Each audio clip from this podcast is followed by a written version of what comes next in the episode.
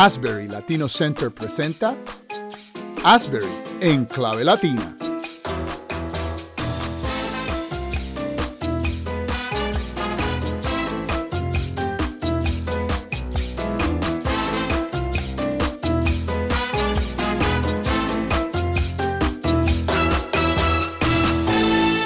Gracias y paz a todos los que aman al Señor Jesús. Le habla su hermano y amigo Dani Román y este es el programa Asbury en clave latina y conmigo está mi coanfitrión, José Hernández desde España. José, ¿cómo están las cosas en España hoy?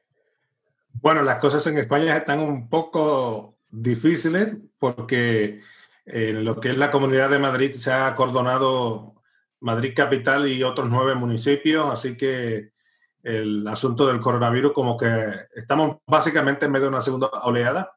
Wow. Pero pese a todas esas cosas, el Señor sigue en su trono y nos mantenemos nosotros eh, firmes en medio de toda esta situación. Damos gloria a Dios porque el pueblo del Señor se mantiene activo pese a todas estas circunstancias.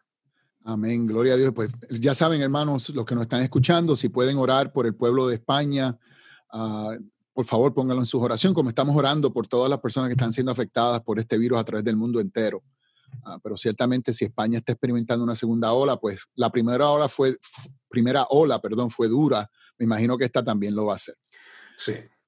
Bueno, con hoy, hoy con nosotros está el doctor Samuel Sullivan. Y el Samuel Sullivan es, el doctor Samuel Sullivan es una eminencia teológica.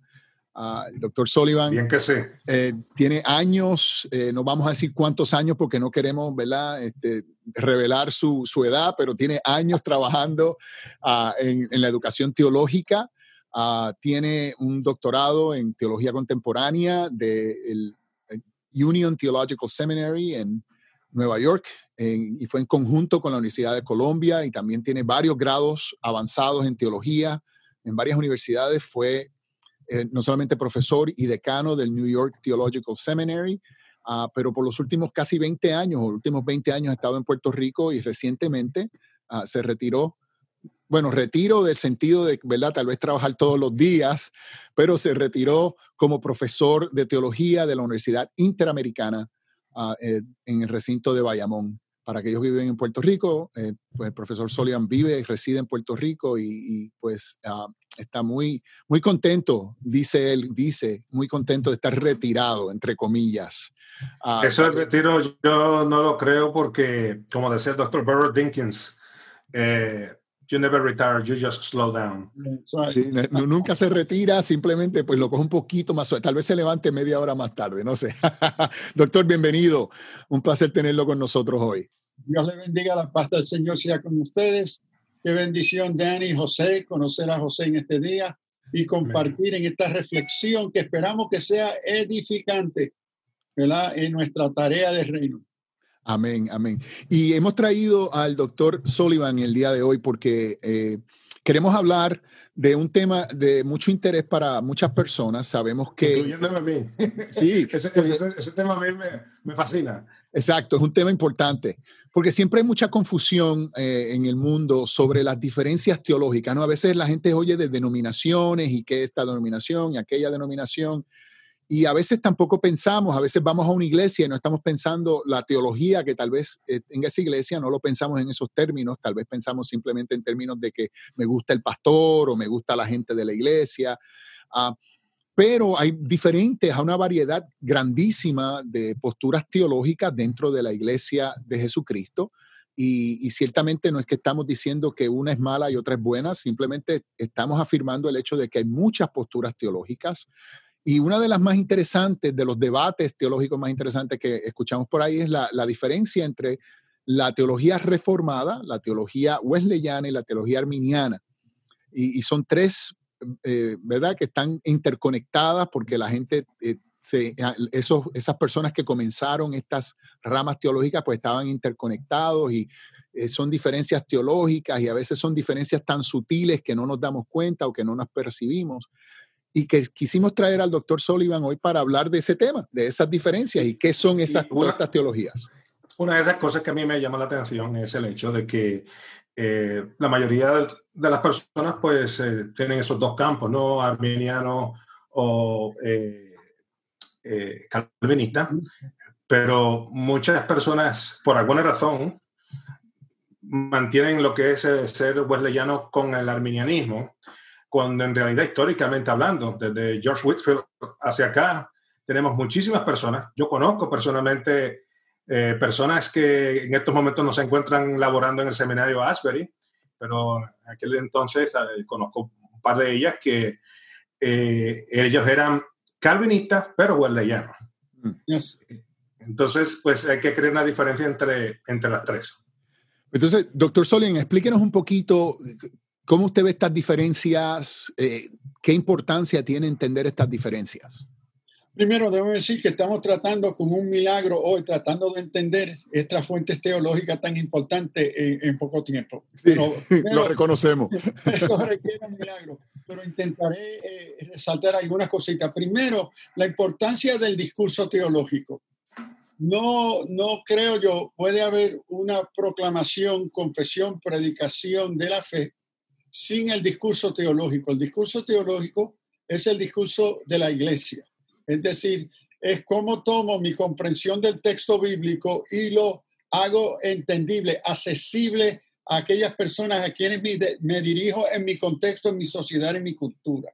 Entonces, no podemos proclamar vivir el Evangelio sin nuestras interpretaciones. Es importante que nuestras teologías son interpretaciones de aquellos que creemos y entendemos ser la fe de la iglesia. Y la iglesia es una.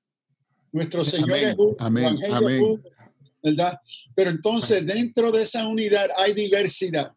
Y Melanchthon en el siglo XVI, uno de los pensadores reformados, nos habla que eh, en lo esencial unidad, en lo no esencial diversidad y en todo amor.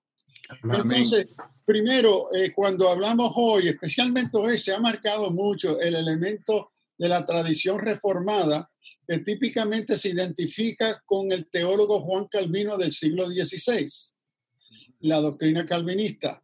Y, pero yo creo que eh, necesitamos o debe de haber un concepto mucho más amplio de lo que constituye la comunidad reformada o de la tradición de la reforma protestante, porque una fue la de Calvino, pero no podemos olvidar que la base de la teología reformada fue mucho más anterior a Calvino y encuentra sus bases en los padres de la iglesia y en la tradición bíblica apostólica.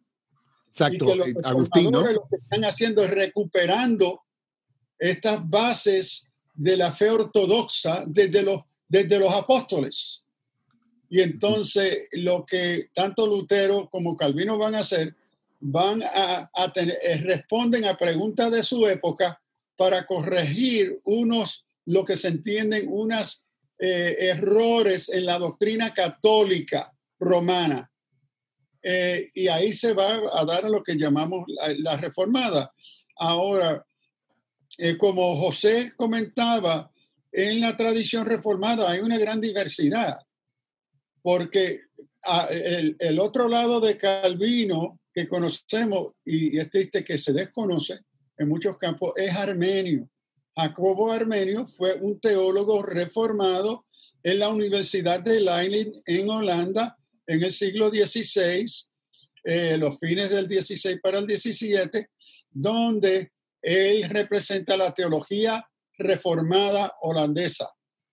Pero llegan a él de parte del gobierno y los pastores calvinistas que hay un grupo que se van a llamar los remonstrantes que traen una querella, una crítica contra la construcción teológica de Calvino, específicamente sobre la salvación. Porque tengo que decir rápidamente que sea uno calvinista, arminiano, eh, wesleyano, todos afirmamos 90% tenemos en común nuestra fe evangélica, bíblica. Eh, sí, estamos hablando de cosas que son eh, bien efímeras, ¿no? O sea, no son, no estamos hablando de cosas concretas, sino de ideas de cómo ocurre este proceso de salvación, ¿no? Y entonces ahí entra la, diferencia. Que de hecho, este, una de las cosas que a mí me llama la atención es que siempre hemos puesto a, Juan Wesley en el campo arminiano, pero muchas personas no saben que Wesley estaba más cercano de Calvino que, eh, más cerca de Calvino que de Arminios. Bueno, el asunto es que nosotros, en, el sentido bíblico, estamos más cerca a la palabra que fue el reto de Calvino y Lutero y Wesley y, otros. Eso es lo importante. Tenemos, tenemos que también reconocer que esta discusión trata con interpretación bíblica. Exacto. No, no es un debate sobre la autoridad de la palabra o su veracidad. O no debería hacerlo, ¿verdad? O sea, porque hay gente que debata esa autoridad. Pero es como cada una de estas comunidades interpretó y aplicó la autoridad y la veracidad de la palabra a su contexto, a las preguntas e inquietudes de su tiempo. Entonces, vemos también que en estas tres hay unos acercamientos distintos. Por ejemplo, es interesante que cuando uno mira y estudia el calvinismo, la reforma calvinista, ¿cómo es que uno llega a conocer y ser calvinista? a través de la lectura de las instituciones de la religión cristiana. En la introducción en del prefacio, en el 1559, al rey de Francia, Calvino escribe en el prefacio y dice, yo he preparado ya un sistema eh, de cómo organizar las verdades de la Biblia de tal forma que el pastor, el estudiante, eh, eh, el, el, niño pueda ir directamente a las respuestas. ¿Qué es lo que enseña la Biblia? Ahora note que en esa metodología uno no aprende el calvinismo por escudriñar las escrituras, uno aprende el calvinismo por estudiar las instituciones de la religión cristiana. Son muy importantes. porque en la metodología del acercamiento arminiano y más tarde, un siglo más tarde, wesleyano, uno va a la escritura y especialmente en el énfasis wesleyano, bajo la dirección y la iluminación del Espíritu Santo. Entonces, hay un acercamiento. Uno es a través de la, la institución de la religión cristiana o en el caso, por ejemplo, de Armenio, de la, el catecismo de Heidelberg. Ajá. Se prepara un catecismo de Heidelberg y uno va al catecismo de Heidelberg, que es muy bueno, y dicho sea de paso, yo he usado como pastor el catecismo de Heidelberg para ayudar a eh, eh, discipular nuevos creyentes, porque la metodología es medieval y es excelente para aprender los básicos, pero ya están las respuestas ahí. El acercamiento arminiano, igual leyano, hay una mayor dependencia en una lectura y responsabilidad personal del creyente con la palabra ir directamente a la fuente primaria es la palabra, no la institución de la religión cristiana, o el carcismo y por la dirección del Espíritu Santo. Y, vale aclarar, no, y vale aclarar para aquellos que no, no lo sepan, los libros son dos tomos, la institución de la doctrina cristiana, eh, dos tomos que escribió Juan Calvino ah, sobre las creencias, no las doctrinas básicas de la iglesia cristiana, que son muy buenos. Yo creo que, que todos hemos tenido la oportunidad, si usted va al seminario, pues ha tenido oportunidad de leerlos. Ah, pero esos son dos tomos que Juan Calvino escribió ah, en, base a su interpretación bíblica. O sea que eh, y quería hacer esa aclaración porque tal vez haya alguien que no conozca de esos dos libros. muy bien, Dani. Y hay, hay una versión en español muy buena, pero las instituciones representan cuatro volúmenes, pero en español están en dos. Sí, ok. Es, muy importante. Eh, Ahora, el tema mayor que va a criticar Armenio, y tengo que decir lo que comentó José anteriormente, antes que se me vaya, es que en el compañerismo que Wesley tiene en la universidad con, y ahora con Whitfield, son íntimos amigos. Whitfield es un piatista, ¿ok? Wesley, ahora, ¿qué sucede? Whitfield es, se va con Calvino y Wesley se va con Armenio, pero en el grupo de los metodistas algunos de los metodistas estaban en acuerdo con Whitfield, con el calvinismo. ¿Y qué sucede con el movimiento eh, eh, eh, de Wesley? Se divide el grupo metodista. Mm. Entonces hoy tenemos metodistas arminianos y metodistas calvinistas. sigue siendo ese problema hasta el día de hoy. Por ejemplo, aquí, aquí, en España yo soy eh, ministro con la Iglesia Metodista Libre y eh, yo soy armeniano, pero la mayoría de los pastores metodistas libres aquí en España son calvinistas. Interesante. Ahora, ¿qué es el problema? ¿Qué es lo que se está criticando?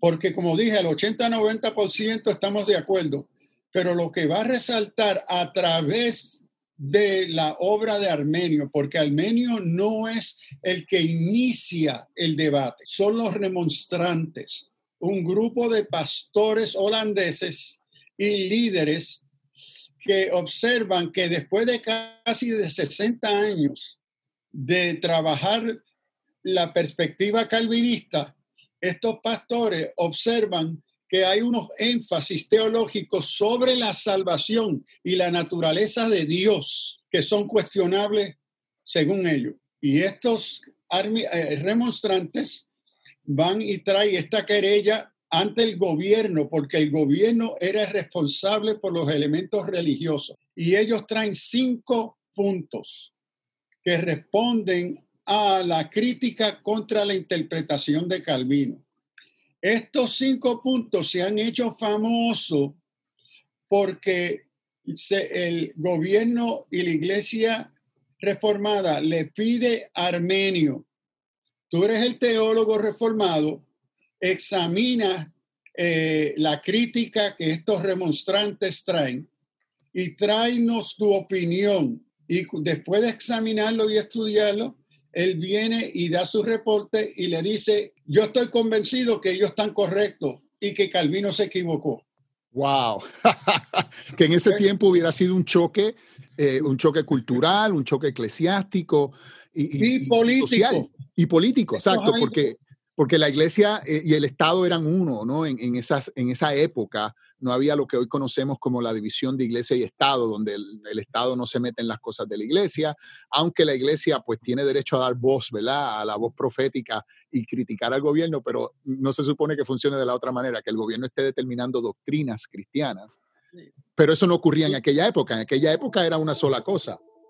Y el asunto es que se le acusó por la interpretación de lo que se llama synergism, yo no sé en español, sinergismo es que se dice en español. Sí, Que el hecho que no solamente Dios participa en el proceso de salvación, sino el ser humano tiene libre albedrío y también responde a esa gracia. Entonces lo acusaban a él de ser católico y el problema es que los católicos habían oprimido a Holanda y estaban saliendo de esa época de opresión católica romana sobre Holanda y sospechaban que Armenio se había convertido en apoyador del régimen católico. Y entonces el gobierno que está intentando unificar eh, las provincias de Holanda se encuentran en un peligro, porque este hombre ahora y estos remonstrantes ponen en peligro la unidad que ha creado el calvinismo.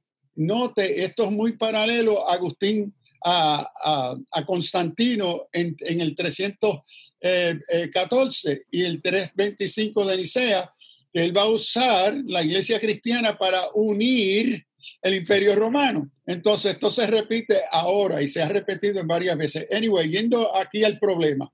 El problema es que ellos entienden que Calvino ha decidido que la naturaleza y el atributo mayor de Dios es su soberanía, que Él es soberano y todopoderoso. Los arminianos dicen, no, no, no, espérate, la soberanía no es lo que determina la naturaleza de Dios, sino es el amor de Dios.